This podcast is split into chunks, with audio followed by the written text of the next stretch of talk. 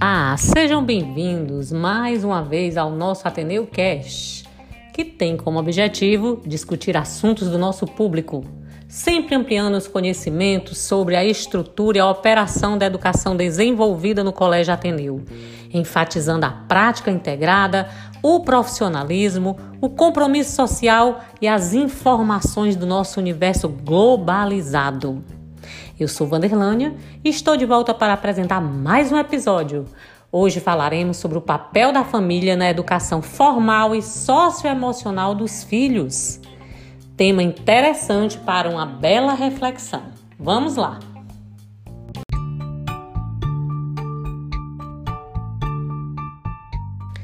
Bem, que a família é a base da sociedade, nós já sabemos que ela é alicerce, primeira escola na vida de qualquer ser humano? Também.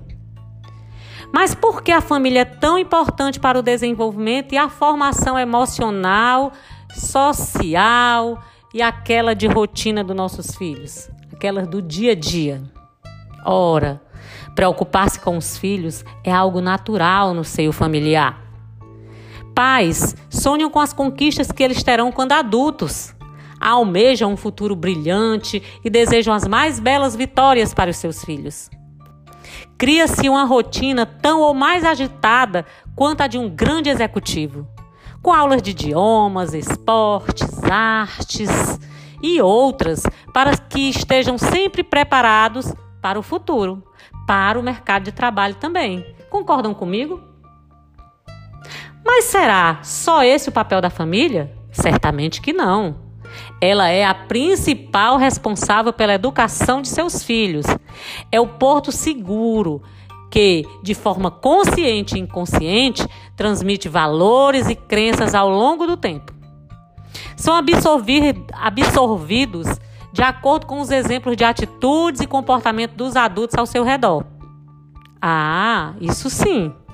Então, o melhor caminho para formarmos filhos mais inteligentes emocionalmente é ensiná-los a educar suas emoções, quando ainda pequenos. Mas nunca é tarde para essa iniciativa. Da mesma forma que nos preocupamos com o bem-estar físico de nossos filhos, é preciso pensar em seu bem-estar emocional, na forma como eles protegem suas emoções e em como se relacionam com o mundo ao seu redor. É fundamental também que as famílias invistam na saúde emocional contribuindo para a prevenção de depressão, de estresse, de ansiedades, de fobias, agressividade, entre outros transtornos psicológicos. Para isso, é sempre importante ter a compreensão de que os filhos precisam vivenciar todas as fases, desde a sua infância. Eles têm necessidade de inventar, de se reinventar, de correr riscos, de frustrar-se ter tempo para brincar e se, e se encantar com a vida. O envolvimento da família nesse desenvolvimento dos filhos é essencial, pois a família é a parte insubstituível na vida de qualquer indivíduo. Isso significa poder dedicar mais tempo para eles, brincar mais com eles, levá-los mais para passear, sair daquela rotina de modo simples, ser mais significativa essa rotina, com o objetivo sempre de demonstrar amor e carinho. O que é que eu quero dizer com isso? Que a família precisa estar atenta e disponível para favorecer o desenvolvimento físico, intelectual e emocional de seus filhos. Assim, cumprimos nosso papel com muita eficácia. O que é que vocês acham? É comum também que a família busque proteger seus filhos de todos e quaisquer riscos, tentando poupá-los de todas as frustrações e as presenteiam em excesso como forma de recompensar momentos de ausência, por exemplo. Sem perceber, os adultos muitas vezes criam um mundo artificial para os seus filhos sem se dar conta de que, dessa forma, estão impedindo que eles aprendam verdadeiramente o que é o mundo real. As famílias têm intenções excelentes para com seus filhos, mas não enxergam que não é preciso idealizar as situações para conseguir educá-los.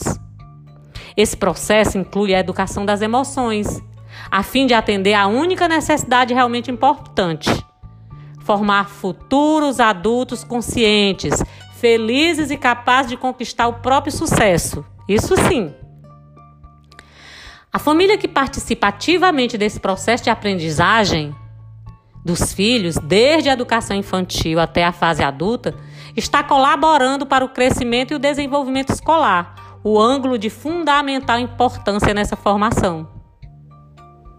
Aí volta a dizer que essa parceria entre a família e os educadores dos filhos resulta sempre em um melhor aproveitamento e desenvolvimento do intelecto estudantil.